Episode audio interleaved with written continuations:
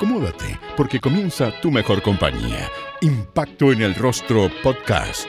Es una invitación para conversar con nuestros artistas, analizar la actualidad, hablar sobre el teatro y recordar las teleseries, esas que aún están en tu corazón. ¿Disfrutaste con los paisajes de Rapanui o aprendiste el romané? ¿Te reíste con la martuca o lloraste con la muerte del peyuco? Si es así, entonces estás en el lugar indicado. Te invitamos a acompañar a Jorge Peña y sus invitados en Impacto en el Rostro, tu mejor compañía. Alejandra Araya se toma el episodio 96 de Impacto en el Rostro. María Isabel Quiroga fue su primer personaje en el género con Perdona nuestros pecados.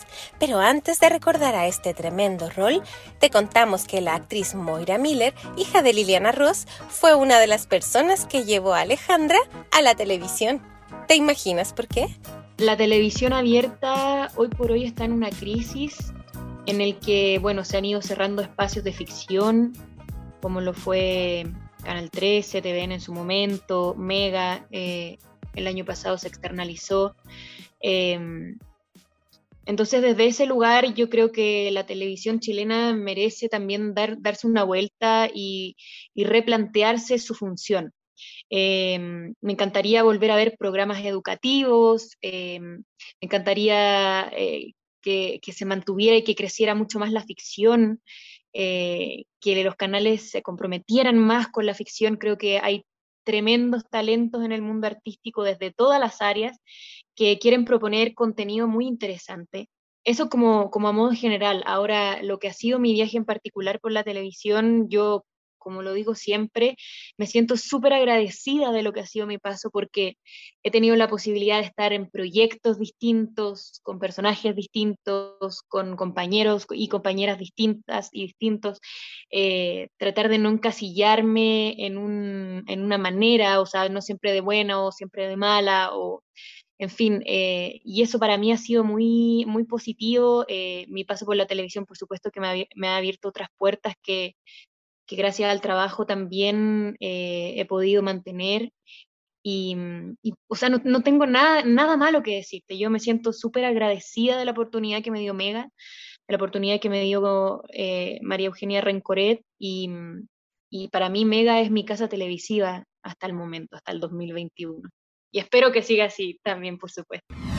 Llegué por casting, llegué porque el 2015, si no me equivoco, Sí, el 2015 yo hice eh, el taller de la Escuela de Talentos de Moira. La Moira Miller estaba dirigiendo la Escuela de Talentos. Este era un proyecto que se vino desde TVN a Mega cuando se produjo este éxodo masivo, ¿cierto?, de TVN y se armó el área dramática de Mega. Em, la Moira lideraba este taller en donde hacían un casting masivo, eh, en donde participaban personas que, eh, mujeres y hombres que eran o no eran actores, y em, después de este casting seleccionaban un grupito eh, y a través de este casting eh, y de este grupo tú tenías un proceso de, de, entrenamiento que duraba tres meses, que el de nosotros duró cinco meses, y este proceso de entrenamiento terminaba con un resultado que podía ser eh, desde un gracias por participar en el taller hasta te vas directo al proyecto tanto.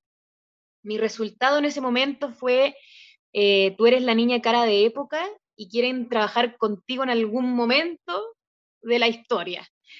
Y em, luego el 2016 me llaman a un casting para perdonar nuestros pecados con todas las chiquillas de todos los talleres de TVN y los que se habían hecho en Megan. Y ahí hicimos un primer casting, ¿cierto? Que era para el personaje de Mechita o Augusta, y posteriormente me llamaron eh, para un casting de Isabel. Y bueno, después de ese casting finalmente quedé en ese personaje. ¿Cómo será eso de, la, cara de época, Alejandra? Mira, eh, no lo sé. Supongo que... Ay, no sé, no sé no sé, no, es, curioso, es curioso la, la, categoría. Es curioso. es eh, curioso, no sabría cómo definirte que es una cara de época, pero es como un, no sé, quizá unos, unos rasgos como más, ay, no, no, sé, como tirados hacia una pintura, me imagino, como para intentar como definirlo, ¿no? Como, no sé, ese fue mi resultado después de toda la, porque uno tenía como unas pruebas, comillas, evaluaciones, eh, porque te pasaban distintas materias, ¿cierto? Y ahí tú ibas ¿Cómo qué materias, Alejandra? ¿Cómo, ¿Cómo, era este taller así como a grandes rasgos? Sí, mira, el taller tenía dos grandes bloques. Un primer bloque que era en la mañana, que era de entrenamiento, que podía ser em, baile o yoga, que eso era eh, un entrenamiento directamente al cuerpo, a, trabajar tu cuerpo, eh, no solamente como en términos de actuación, ¿cierto? De tener herramientas de actuación, sino también el cuerpo físico, de que, se vea tu cuerpo un poco mejor. Em, porque lamentablemente la tele tiene eso, em, de que, de que, hay un, hay un tema ahí con los cuerpos, cómo se ven, em, con los pesos y todo eso, eh, que creo que ha sido un punto que ha ido mejorando con el tiempo. Ya, y eh, bueno, y en la tarde eh, ya tenía un bloque que era de actuación. Esto, el taller era como desde las 10 de la mañana hasta las 2 de la tarde, si no me equivoco, de lunes a viernes. Y em, el segundo bloque que era de actuación ya era con la Moira, eh, y ahí trabajabas distintas cosas. Partíamos con un monólogo, con noticias, eh, luego con eh, una obra que fue Bodas de Sangre. Y cada una de estas materias tenía una prueba, digamos, o una, comillas, muestra que uno daba hacia la plana ejecutiva de Mega. Ellos te iban a ver y, y de esa manera es que en el fondo iban decidiendo cuál, podía ser tu resultado de este taller. Una vez que quedas en esta teleserie y te comunican que, van a, que vas a trabajar con Álvaro Rudolfi. Me quería morir porque, o sea, Álvaro es un compañero tremendamente talentoso, es de esos actores que tú veías de niña y, mm, y la verdad es que enfrentarse a, una teleserie con compañeros tan tremendos actores yo que no sabía nada de teleserie, que era mi primera experiencia, me sentía súper pollito. Eh, y la verdad es que yo quería hacerlo bien. Esa era mi, sensación al, inicio. Quiero hacerlo bien, quiero, quiero que este trabajo salga bien. Pero lo cierto es que yo nunca había hecho una teleserie, no tenía idea cómo era trabajar a tres cámaras, un micrófono, eh, las luces, todo lo que sucede como eh, detrás de cámara. Mm, y, el primer momento fue súper complicado, o sea, yo estaba muy nerviosa, muy, muy, muy nerviosa, leía pésimo. Eh, los primeros días de grabaciones también no, no entendía cómo era actuar en el, en el lenguaje audiovisual, hasta que en un momento dije, ¿sabéis qué? Yo no tengo que hacerlo bien, porque no sé cómo se hace.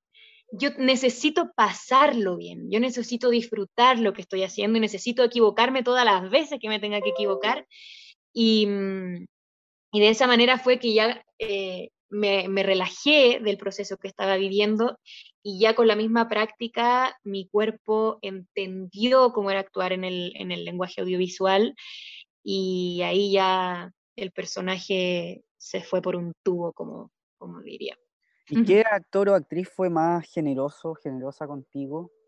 Muy todos, o sea, mi, mi, círculo primero en ese momento era la Patti, era Álvaro, por ejemplo, la Patti era súper consejera. Ella, eh, yo me acuerdo incluso en la lectura, eh, que yo como te decía estaba muy nerviosa y leía súper mal. Eh, ella me, daba consejos, me, me, daba vuelta a la silla para que yo la mirara y le dijera el texto a ella. y durante el proceso ella fue una tremenda compañera de aconsejarte, de hablar contigo, de, de darte ciertos lineamientos de cómo ella obviamente tiene toda esta expertise. A diferencia de Álvaro, que Álvaro es mucho menos de, hablar, pero es un compañero que está contigo en las escenas, pero así a muerte. O sea, si tú te equivocas, él se va contigo en el error y la, la escena fluye hacia donde tenga que fluir y no es un compañero que te mira con cara de, pucha, te equivocaste, lo hiciste mal, vamos de nuevo. Es un compañero tremendamente generoso y mm, yo aprendí muchísimo de ellos dos. Después venía Nico Yarsun, que era eh, mi marido, ¿cierto? En esa teleserie, que él es un sol también, eh, humanamente y como profesional. Eh, y después también estaba la Mariana, que era mi hermana, ¿cierto? Y con la que tenía todas las rivalidades, em, que también fueron, fue, fue, una tremenda experiencia para mí. Y también siempre destaco el trabajo del equipo técnico, que ellos sí que fueron, pero ya mis maestros, porque eh, ellos me veían que yo no entendía, que no sabía, y, tuvieron toda la, la disposición em, para ayudarme, para explicarme, siempre les, cada vez que puedo agradecérselo lo hago porque de verdad que fueron muy importantes en el proceso. Importante lo que nos acabas de comentar, Alejandra, porque es súper eh, recurrente en los actores y las actrices que conversan con nosotros siempre eh, recordar al equipo técnico. ¿ah? Muchas veces la gente, la gente que no sabe eh, de audiovisual, se olvida que hay un, equipo gigante detrás de, cámara. Así que un, un saludo muy grande para todo ello, para los guionistas también, que a veces... Para todo, o sea, mira, si el, el grupo de actores debemos ser, no sé, el 3% de un equipo, detrás hay, no te estoy mintiendo, 70 personas, 80 personas que conforman todo el proyecto y son ellos los que están 24/7 todos los días, todo el día ahí trabajando, eh, modificando, eh, estando, eh, resolviendo todos los problemas, eh, yo siempre hago el ejercicio de ponerme afuera y de mirarlos cómo graban, cómo se mueven, eh, cómo, cómo, ellos tienen su mundo detrás de cámara, que es un mundo precioso, o sea, ver, eh, de repente tú ves que, no sé, en la tele sale solamente, un, no sé, un primer plano de algo, pero para llegar a ese primer plano te mueres todo lo que hay detrás, que pareciera algo súper sencillo, pero es un mundo precioso y la gente que trabaja ahí es un sol. O sea, de verdad que son equipos humanamente maravillosos y, ellos son el 70-80% del trabajo. ¿Qué fue lo más placentero de este, de este rol? Mm, la profundidad psicológica que empezó a tomar em, y me llevó a mí principalmente a, como te decía, no solo aprender eh, cómo era actuar en el mundo audiovisual, sino también hacer un estudio personal de lo que era el complejo de Electra, mm, de, una chica que luego la internan en un psiquiátrico, cómo se va profundizando eso, qué, relación, cómo, funciona la mente cuando hay una manipulación de un otro, cuando, cuando tú no tienes autoestima, en fin, era, era, era súper complejo psicológicamente y eh, yo soy súper estudiosa, me encanta todo eso, entonces para mí fue maravilloso, fue maravilloso. Isabel Quiroga no fue un personaje que, se pensó como terminó, pero mm, cuando yo entendí este lenguaje audiovisual y ya pude jugar y proponer y divertirme mucho más, eh, entonces eh, la gente también empezó a, tomarle un odio que, que, hace muy bien y que funciona muy bien, digamos, para la, ficción. Y entonces, entre esas dos cosas, esos, dos elementos permitieron que este personaje creciera muchísimo más de lo que era y, que terminara como terminó. Eh, yo Isabel Quiroga la tengo en el corazón, eh, la disfruté, lo pasé increíble, aprendí, eh, fue maravilloso ese viaje.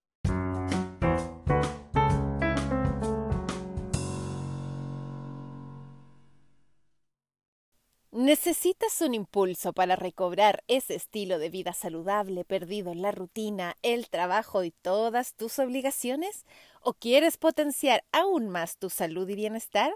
En Pronoia Chile tenemos lo que buscas. Sí, te invitamos a conocer Wonder Aesthetic, un revolucionario tratamiento de remodelación corporal en base a electroestimulación, asesoría nutricional completa y personalizada. Encuéntranos en Pronoia Chile.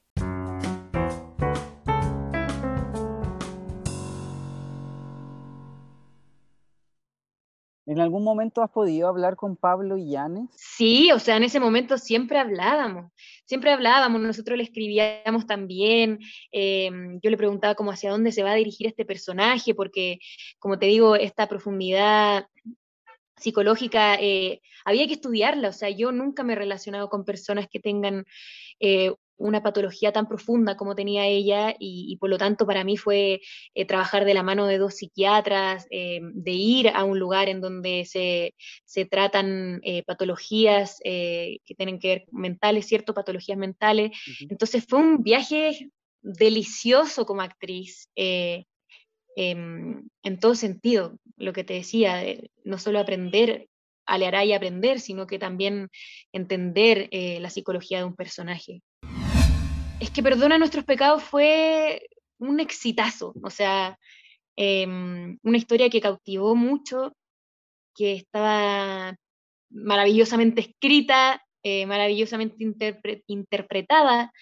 Eh, entonces, a ver, yo creo que los alargues siempre como que matan un poquito las pasiones porque hay cosas que se dilatan eh, y precisamente los thrillers funcionan desde las acciones, de lo que vas descubriendo, de, las nuevas mentiras, de, muertes, en fin, todo el área oscura, digamos.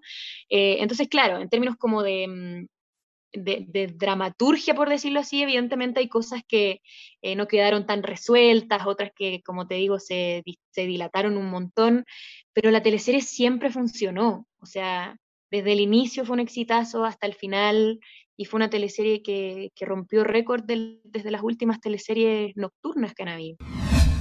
O sea, de partida que siendo una teleserie de época, hay todo un estudio detrás de cómo se visten, de cómo se hablan. Yo me acuerdo perfecto que eh, los actores, digamos, mayores como la Pau, la Patti, Álvaro, eran súper exigentes eh, en hacernos saber a los más jóvenes que teníamos que respetar la época.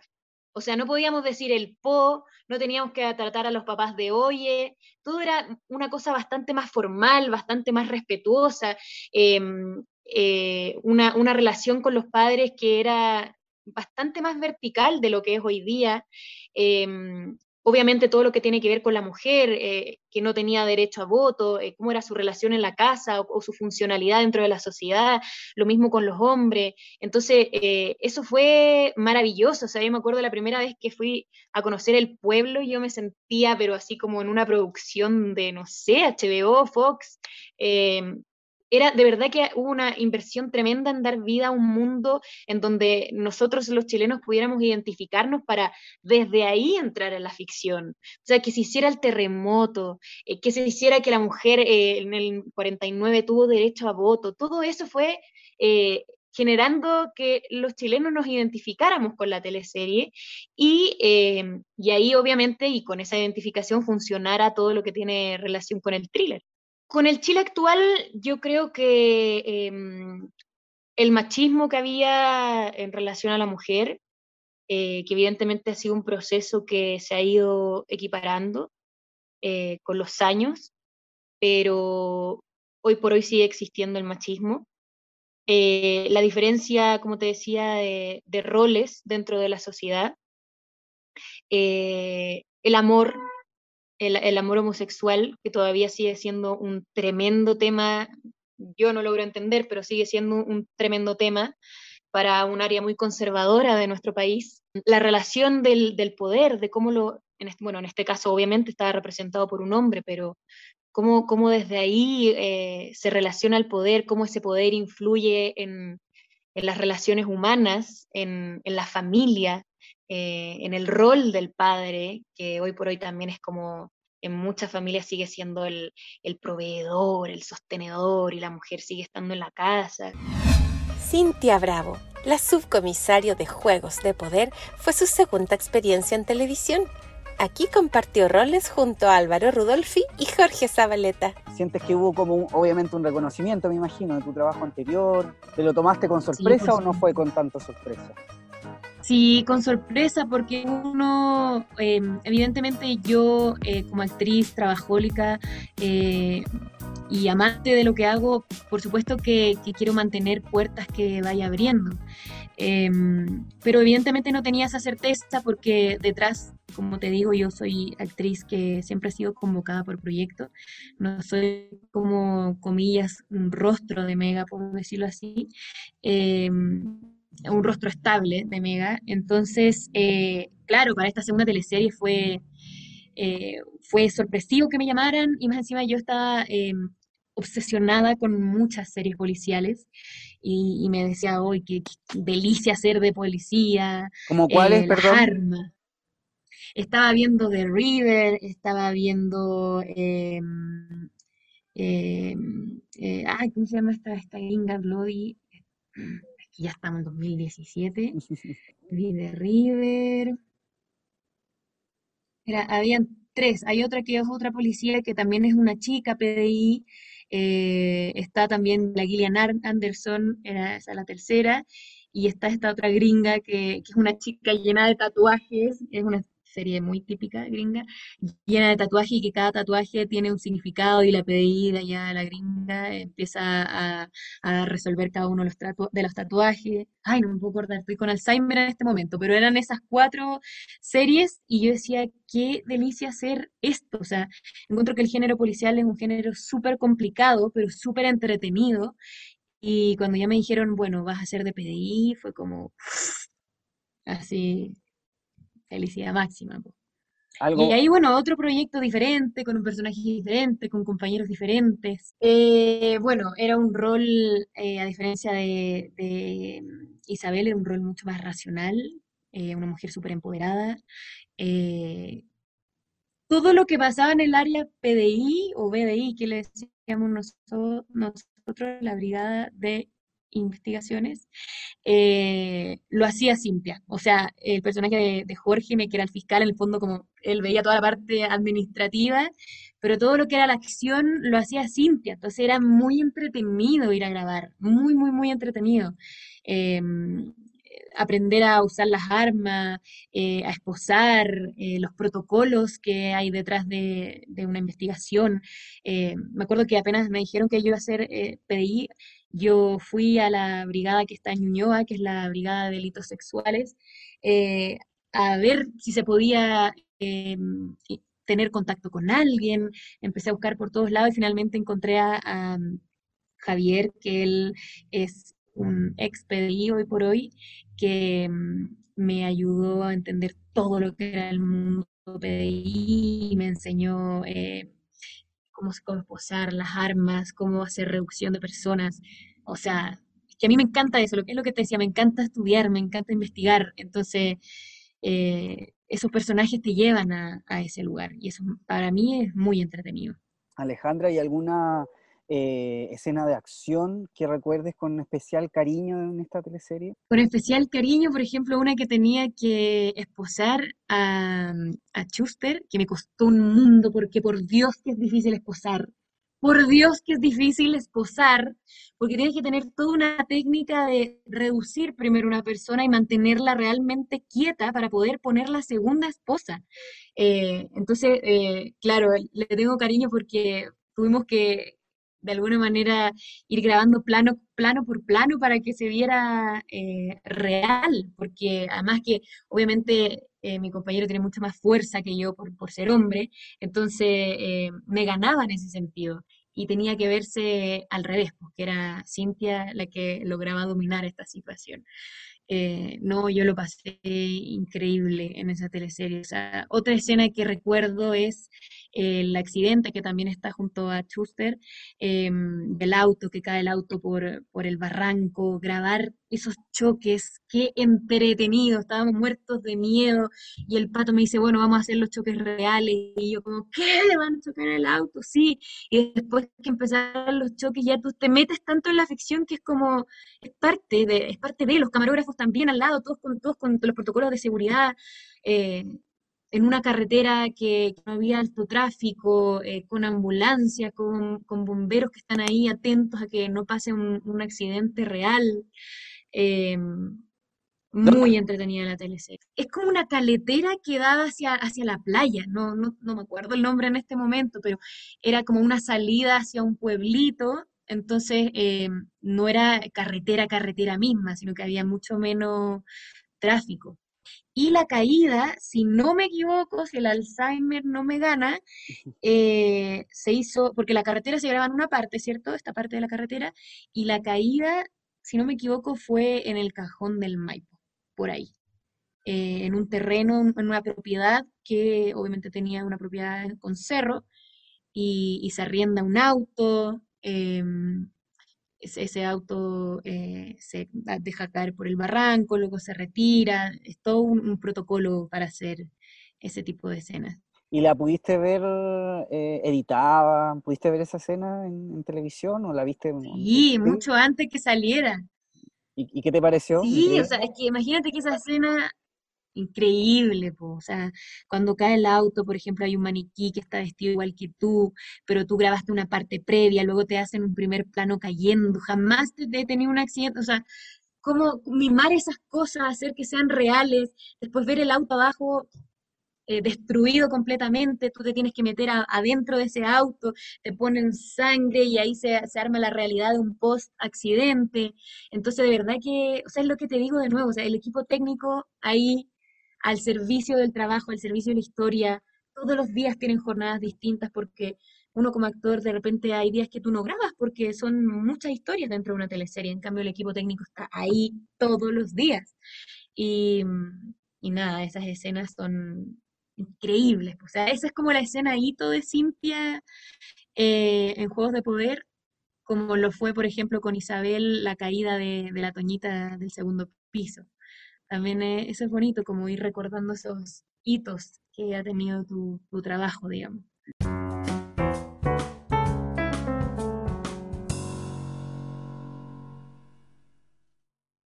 El 90% de las enfermedades que desarrollamos se asocian a una alteración de las bacterias intestinales. Cuídate y fortalece tu intestino con NUP, únicos probióticos con vitaminas que fortalecerán tu sistema digestivo, inmunológico y nervioso. Síguenos en arroba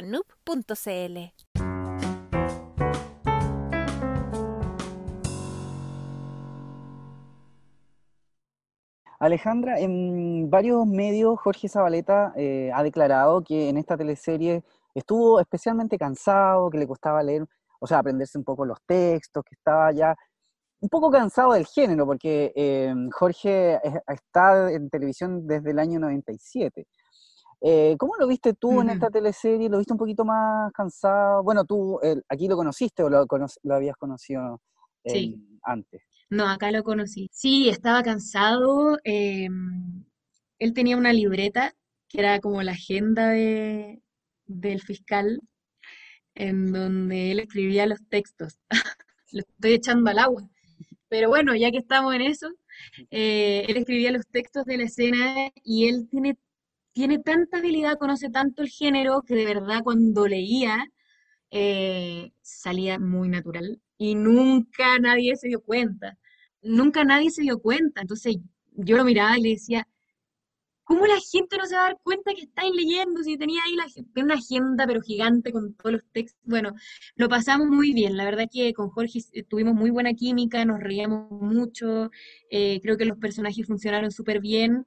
Y nada, yo creo que eh, a pesar de todas las diferencias que hay como humanos, eh, creo que lo importante, yo siempre digo, a mí me gusta trabajar en familia y me gusta ocupar ese concepto porque eh, si bien tú no eres amigo, amigo, íntimo de tu compañero o compañera, trabajar con alguien que no te va a juzgar porque un día tienes un mal día o porque estás cansado o porque le pasó algo a tu hija o a tu perro, qué sé yo, eh, eso es maravilloso. Creo que eso es la base de la actuación, estar en el presente juntos con la confianza que da el trabajo y, creo que esa, esa fue una relación de trabajo que fue muy bonita en ese sentido. ¿Qué, qué opinas tú de Luis Ponce? ¿Qué, qué te pareció el, el, trabajo de guion de esta teleserie? Bueno, no es solamente el único que está detrás del guion. Luis Ponce y su equipo. Tres, sí, Luis Ponce y su equipo. Eh, Sabes que yo creo que una de las cosas, eh, insisto nuevamente con el tema de la identificación, eh, además, era el año 2019 que cerró con, el estallido, ¿cierto? Em, que la teleserie pudo plasmar ese descontento que hay con la clase política. Eh, y Álvaro, en su construcción, pudo retratar ese mundo que proponía Luis Ponce, en donde el poder corrompe, el poder te modifica, el poder te lleva a niveles de ego que son que, sobrepasan muchas veces la humanidad de las personas, eh, cómo tú te relacionas desde el poder, cómo manipulas desde el poder. Em, y creo que eso para, para, el momento histórico que estábamos viviendo, para nuestra sociedad, nuestra historia como país fue un elemento que hizo que la teleserie funcionara mucho más. Y por otra parte, y en virtud obviamente de esto, el que la justicia hiciera justicia de manera eh, imparcial, ¿cierto? o sea, con objetividad o, la mayor objetividad posible, por supuesto que era otro punto de identificación y que desde la dramaturgia se, se logró. O sea, todo el mundo quería que se metiera preso a este político.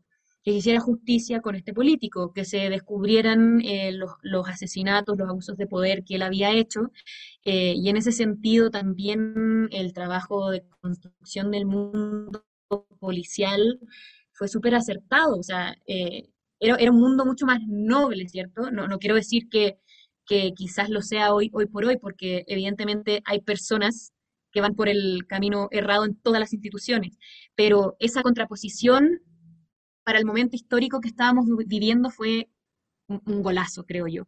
Eh, y luego estaban todos contentos de que, como te digo, se hiciera justicia. Si bien creo que el final eh, no fue tan eh, amado como se esperaba porque querían ver realmente cómo se metía preso el personaje de Álvaro, cómo pagaba el personaje de Álvaro y terminó siendo un final en donde, claro, veías que se lo llevaban, pero no que le pasaba.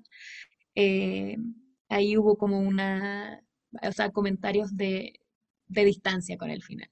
Claro, y quizá a la gente le hubiese gustado eh, ver qué pasa más allá, ¿cierto? Eh, Absolutamente sea, verlo sin poder, verlo destruido, verlo en la cárcel, verlo eh, bajo la justicia, verlo sufriendo, todo lo que de alguna manera eh, creo que, que, uno espera como de, una real justicia, ¿no? Que, que se pague por, lo, por, los malos actos, eh, sobre todo en esas esferas de la sociedad.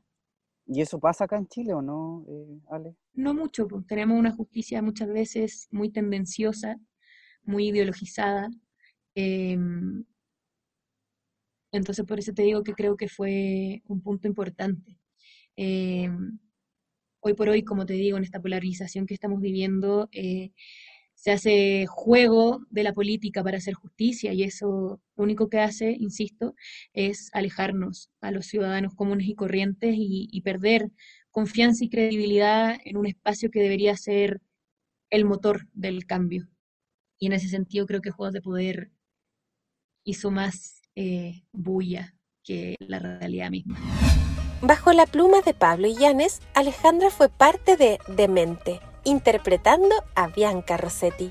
Mira, Bianca es el recuerdo del pic de la pandemia. Eh, yo creo que fue, no es que no haya sido un trabajo disfrutado, pero fue un trabajo lleno de muchas cosas que no son de la ficción misma. Entonces, eh, no fue un trabajo tan sencillo de hacer en ese sentido. Em, el personaje de Bianca además era un personaje mucho más grande de lo que soy, tenía cerca de 40 y fracción años, yo tengo 31, entonces toda la historia se adaptó para que yo, actriz, pudiera darle veracidad a la historia. Em, cuando me dijeron que iba a tener dos niñas, casi me morí porque yo las veía como mis hermanas, son, eh, la Helen y la Ida son, tienen 12, ahora van tener como 14 y, 13, entonces eh, fue como ahí una cosa de decir, chuta, parece que estoy pasando a, ya no soy la niña de Jumper, ¿cachai? Como que di un, pasito más ahí en la escalera de la vida, que me generó también así un poco de demonios que les digo yo a los pensamientos o situaciones malas.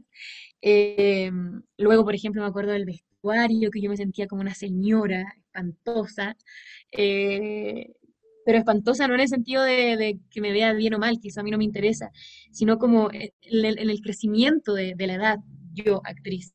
Eh, me generó como hartas cosas al inicio en términos personales, pero, pero claro, este personaje es un personaje secundario de la teleserie que si bien por ser la tía de Mateo eh, toca esa historia, la teleserie aborda su vida personal. Y mm, desde ahí lo que más me gusta rescatar es que creo que es el personaje más humano de todos los que he realizado, en el sentido de que se equivoca constantemente, mete la pata constantemente, pero es una mujer que se hace cargo de eso. Eh, es una mujer que sale de un matrimonio en el que ya en verdad estaba, yo creo que por cumplir con su sociedad, por, por el que dirán, porque lo cierto era que era un matrimonio que no funcionaba. Y luego cuando se sucede esta infidelidad, ella dice, bueno, es el momento de hacerse cargo de esta afectividad, eh, de, esta, de, mi área emocional, que ha estado bien dejada de lado. Y aunque mete la pata con todas sus aventuras, eh, ella se hace cargo y eso me parece un lugar muy humano, muy real eh, y muy bonito del personaje. Había mucha, había mucha incertidumbre de si se iba a poder retomar o no el proyecto. Eh, estuvimos seis meses detenidos. Eso significa no solo en términos de inversión, eh, algo importante, sino también en temas humanos, que era lo que era lo más importante en ese momento. Eh, en términos de salud y también qué pasó que con la pandemia y, la economía, etcétera, Mega se externalizó. Entonces, eh, un día despertamos y habían despedido a, todos los compañeros del proyecto y no sabíamos si, si, los iban a convocar de nuevo, no sabíamos qué iba a pasar con el área dramática. Em, compañeros y compañeras que perdieron familiares. Fue súper, súper fuerte, fue súper, súper intenso. Eh, gracias a la vida nos volvimos a reencontrar la gran mayoría del equipo y es retomar todo de nuevo con una historia que además paralelamente estaba pasando lo de Tomasito en el sur. Eh, que era un espacio que nos sensibilizaba a todos mucho porque estábamos contando de alguna manera algo bastante similar. Eh, y cómo hacer para no caer en una caricatura, eh, para no ofender, para no... para sostener una historia tan, tan dramática en una época tan dramática también. fue, fue complicado, conversábamos mucho eh, de todo esto que te digo. Y bueno, yo creo que tuvo un, pasar la teleserie bien sinuoso por la misma pandemia y por, la, por esto mismo que te digo de la historia o, del argumento principal de la teleserie del secuestro de este niño. Y bueno, es lo que te digo, o sea, para mí es como, todo esto es el recuerdo de, latente de la pandemia. Esta teleserie, de las tres que has participado, es la que ha tenido menos rating, ¿cierto? Eh, sin embargo, eh, la televisión en, su totalidad ha bajado su, sintonía. Eh, ¿Ustedes esto lo pudieron conversar en el equipo sobre la razón de por qué tendría más bajo rating esta teleserie? ¿Será que quizás la gente quizás no era el momento para, una teleserie tan densa debido al estallido social, pandemia. Sí, claro. O sea, sí, eh, yo creo, eh, aquí me hago cargo de manera súper personal, yo creo que por supuesto que eso influyó. Em, uno leía los comentarios y muchos eran como, en este momento de la vida no quiero ver drama, necesito reírme, necesito algo más liviano. Eh, y por cierto que sí, por cierto que sí. Em, la teleserie también tiene lugares que, han sido súper buenos y positivos, como por ejemplo el amor de, Flavia con Ingrid, em, con Javiera, ¿cierto? Flaviera, eh, que también las chiquillas ahí han hecho eco mundial de estos trabajos. Pero sí, o sea, yo creo que sí tiene que haber influido mucho. Mar profundo. Em, tengo entendido que no pudiste estar ahí. Sí. Sí, no pude estar ahí por proyectos personales, estoy estudiando, entonces eh, la verdad es que no podía. Em, y bueno, ¿de qué me perdí? Porque bueno, además era una teleserie más ligada hacia el mundo de la comedia, del amor, y, me encantaría hacer algo un poco menos eh, intenso como lo que me ha tocado hacer.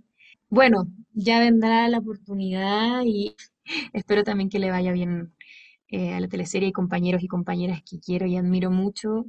Se graba en región, o sea, en Cocholhue, en el sur, eh, eso da una belleza a la teleserie que es diferente, eh, hay una implicancia del, del, territorio dentro de la teleserie, eh, entonces, todos esos son puntos súper positivos para un proyecto. Y yo creo que en estos momentos eh, también nos hace bien ver una historia más em, romántica, eh, entre comillas, menos intensa y también, al parecer, liderada por mujeres. Así que creo que, que tiene puntos interesantes la DLC. Eh, agradecerte a ti, eh, a Gonzalo, por la convocatoria, por la invitación. Eh, cuenten conmigo para lo que necesiten. Em, agradecer siempre el cariño de la gente, que por supuesto eso a mí como actriz me ha permitido poder seguir trabajando en este medio y, y larga vida también a la ficción nacional. Impacto en el Rostro Podcast es una invitación para conversar con nuestros artistas y recordar las teleseries, esas que aún están en tu corazón. ¿Te reíste con la martuca o lloraste con la muerte del peyuco? Si es así, entonces estás en el lugar indicado. Impacto en el Rostro, tu mejor compañía.